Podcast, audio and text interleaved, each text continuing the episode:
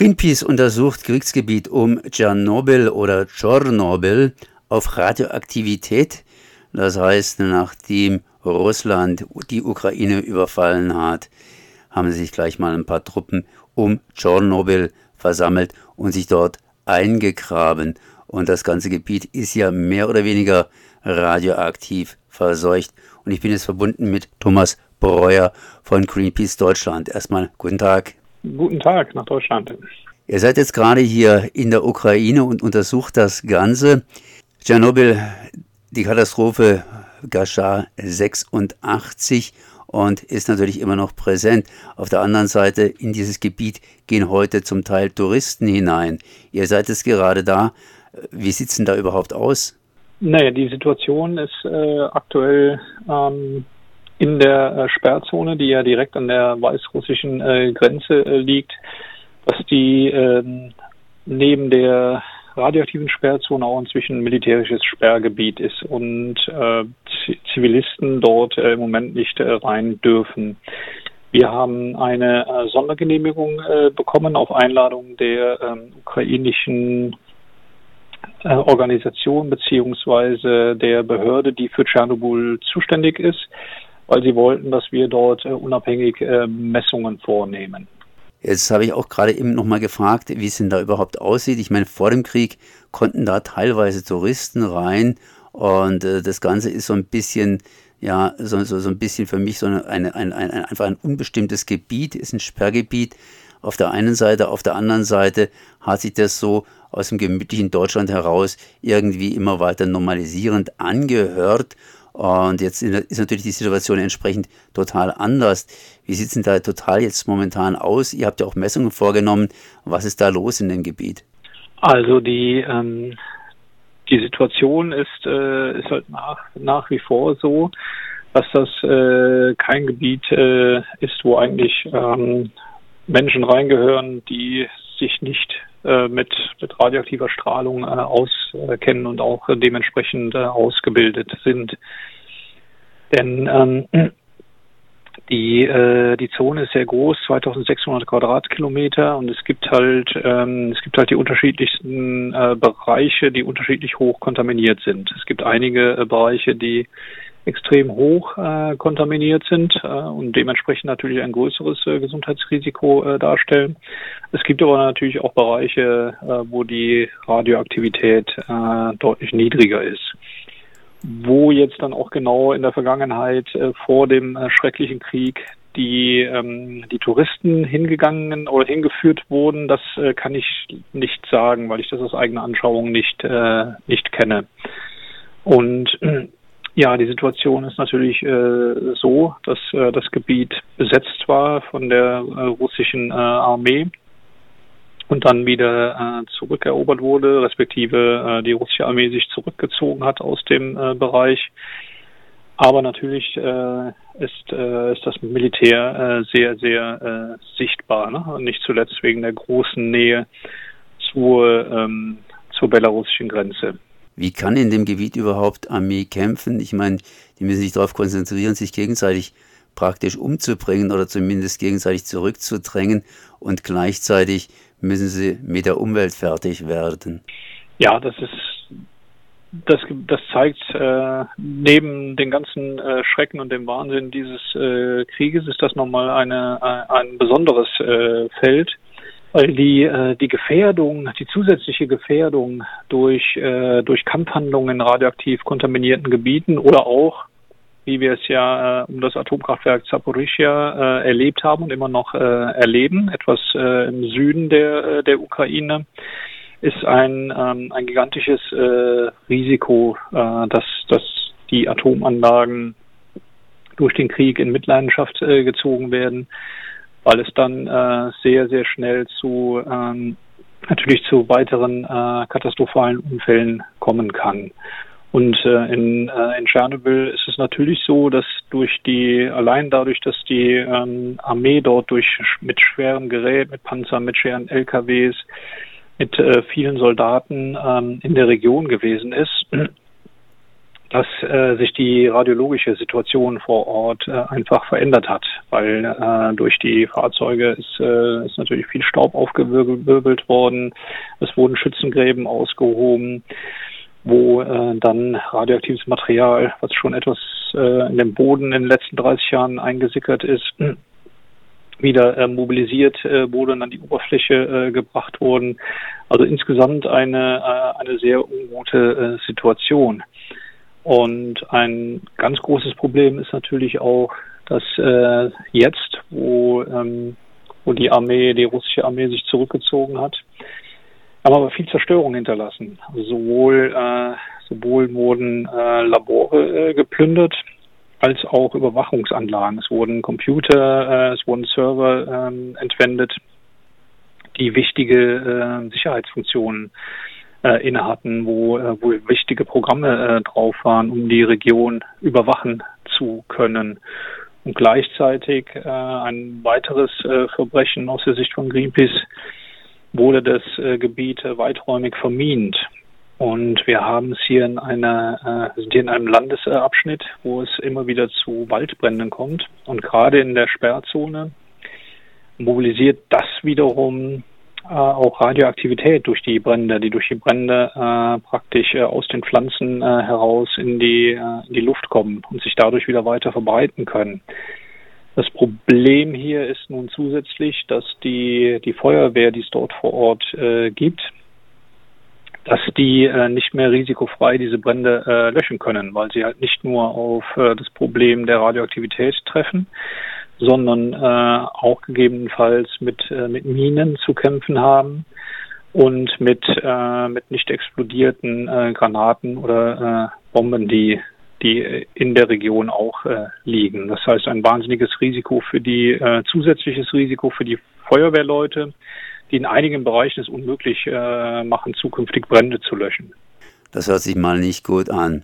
Ihr habt zumindest äh, lange Zeit davor gewarnt, dass solche Aktivitäten vorkommen und vorkommen könnten. Das heißt, dass das russische Aufmarschgebiet mit Erdarbeiten und so weiter und so weiter hier Radioaktivität aufwirbeln äh, wird. Jetzt seid ihr tatsächlich in dem Gebiet drinnen, um zu überprüfen, was jetzt da tatsächlich los ist. Die internationale Atomenergiebehörde die hat ja hier bereits Entwarnung gegeben, dass da eigentlich nicht viel los ist. Was habt ihr entsprechend entdeckt? Ja, das ist aus unserer Sicht äh, und nicht nur aus unserer Sicht, sondern auch der Tschernobyl-Aufsichtsbehörde eine äh, sehr äh, überraschende Aussage und ähm, lässt nur darauf rückschließen, dass die Internationale Atomenergieorganisation, dass die nur oberflächliche Messungen äh, gemacht haben was man in der Region äh, tun muss, um wirklich abschätzen zu können, was, äh, was ist die Problematik.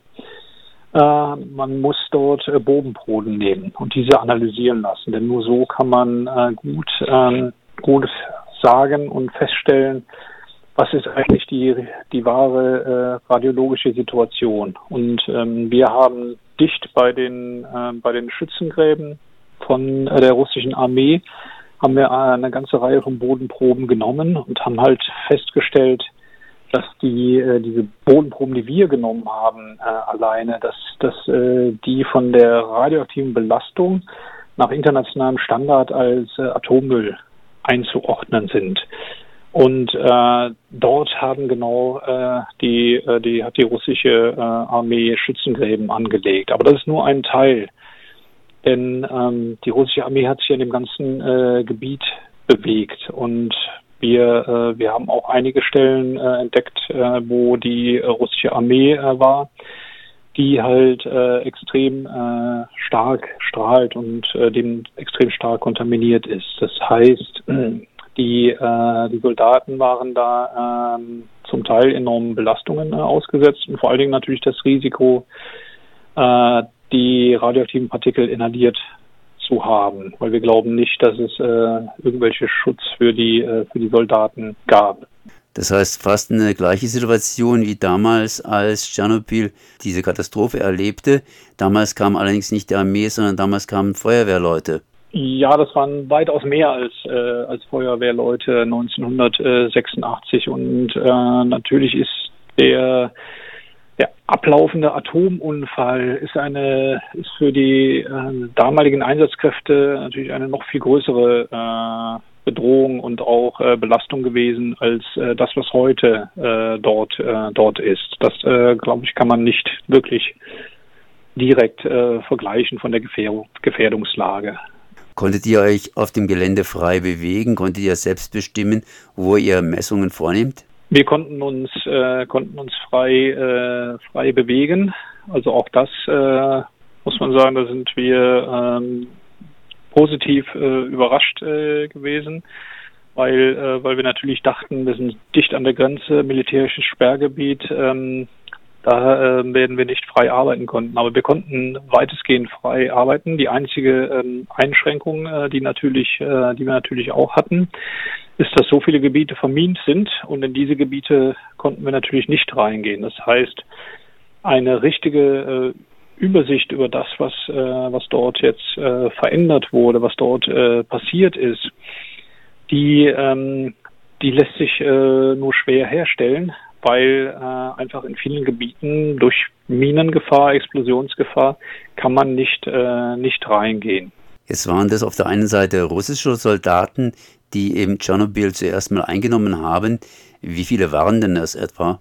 Nach unseren Informationen waren ähm, sicherlich äh, in der Zwischenzeit, äh, weil das Durchmarschgebiet äh, war, waren ähm, deutlich mehr als die 600, die wir zumindest als Information haben, die später dort als äh, Besatzung eingesetzt waren. Die Besatzung ist vertrieben worden, jetzt sind die Ukrainer in dem Gebiet. Äh, wie sind die ukrainischen Soldaten geschützt? Die ukrainischen äh, Soldaten äh, sind natürlich jetzt auch äh, gezwungen, in der, äh, in der Zone zu, ja, ich nenne es mal zu arbeiten, um, äh, um ihr Land äh, zu verteidigen. Und das ist natürlich ein riesen, äh, ein riesengroßes äh, Problem auch. Denn ähm, die radioaktive Belastung äh, in, den, in den verschiedenen Regionen ist, ist natürlich so, dass sich dort äh, Menschen nicht unbedingt lange aufhalten äh, sollten. Gleichzeitig äh, besteht natürlich der äh, legitime Anspruch, die Souveränität des äh, Landes zu, ähm, zu verteidigen. Das heißt, äh, auch hier ist durch den äh, Angriffskrieg äh, ein, eine wahnsinnige problematische Situation entstanden. Die Internationale Atomenergiebehörde hat ja hier praktisch Entwarnung gegeben. Wenn ich jetzt das richtig verstanden habe, äh, war diese Entwarnung falsch. Das heißt, ihr habt andere Messergebnisse äh, herausbekommen. Äh, woher rührt diese Diskrepanz? Die Internationale Atomenergiebehörde hätte ja auch versuchen können, Messungen vorzunehmen. Das ist uns tatsächlich äh, auch unklar, warum die Internationale Atomenergieorganisation äh, diesen, diesen Schritt gemacht hat. Wir ähm, nach dem nach der Kommunikation, die wir uns natürlich angeschaut haben zu, zu der Visite in, in Tschernobyl, hörte sich das für uns so an, dass sie mit, ähm, mit Geigerzählern dort, äh, dort gearbeitet äh, haben, aber keine Bodenproben genommen haben. Und ähm, um eine richtige Einschätzung machen zu können, eine tatsächliche Einschätzung, muss man einfach Bodenproben nehmen. Und auch den äh, Behörden hier vor Ort, die für die ähm, für das Management äh, und für die Sicherheit der Region zuständig sind, Ihnen ist nicht bekannt, dass äh, Bodenproben genommen wurden. Und nur auf der Basis kann man tatsächlich äh, vernünftige Aussagen zu den äh, Sicherheitsrisiken treffen. Ihr habt jetzt Messungen vorgenommen und gebt diese Messungen praktisch bekannt, unter anderem durch unseren Sender hier. Wie soll die Welt auf eure Messungen reagieren? Was wollt ihr bezwecken? Also es gibt äh, es gibt da glaube ich äh, zwei äh, zwei ganz wichtige äh, Punkte. Die ähm, einmal die Reaktion der Internationalen Atomenergieorganisation, äh, die sollten Weckruf sein für die äh, Vereinten Nationen und die Mitgliedsländer der äh, Internationalen Atomenergieorganisation, den reinen Auftrag zu geben für, ähm, für das zum Thema nukleare Sicherheit. Tatsächlich ist der Auftrag der äh, Organisation äh, allerdings die Verbreitung der Atomkraft in der Welt. Und deswegen glauben wir, das ist der Grund, warum es immer wieder, wenn irgendwo Unfälle passieren, wenn es Probleme äh, gibt, äh, selbst jetzt in einem Land, äh, wo es Kriegshandlungen in einer radioaktiv kontaminierten Zone gibt, warum immer wieder die Internationale Atomenergieorganisation äh, versucht äh, darzustellen, dass äh, das Risiko gar nicht äh, gar nicht so groß ist. Ich glaube, das Mandat muss halt eindeutig auf nukleare Sicherheit umgeändert werden und die Verbreitung äh, der Atomkraft in der Welt muss bestrichen werden, weil das einfach ähm, konkurrierende Ziele sind. Und das Zweite, äh, in der ähm, in der Region, das eine sehr ländliche äh, Region ist, die sollte uns daran mahnen, äh, gemahnen, auch äh, auch Deutschland jetzt in der Phase, wo äh, wo das ganze äh, Energiesystem, was was wir als Greenpeace äh, lange aus äh, aus Umweltgründen kritisiert haben, aber sich jetzt auch zeigt, dass es äh, nicht nur ein Umweltproblem äh, war, wie unser System strukturiert war, sondern auch ein geopolitisches äh, Problem. Aber jetzt auf alte Technologien wie Atomkraft äh, und gefährliche äh, Technologien wie Atomkraft zurückzugreifen, das ist die absolut äh, falsche Antwort auf diese äh, Krise. Von daher ähm, fordern wir natürlich, dass die, äh, die Laufzeiten von den Atomkraftwerken in Deutschland äh, nicht verlängert werden sollen. Und jeder, der das jetzt fordert, der sollte sich tatsächlich einmal äh, angucken, was ist eigentlich in Tschernobyl die Situation oder auch, äh, wie ist die Situation in äh, Fukushima, wo wir mehr, auf mehrere hundert Jahre es mit Re Regionen zu tun haben, die für menschliches Leben nicht mehr zulässig sind. So Thomas Breuer von Greenpeace Deutschland, augenblicklich in der Ukraine. Greenpeace untersucht Kriegsgebiet um Tschernobyl auf Radioaktivität. Ich danke mal für dieses Gespräch. Sehr, sehr gerne.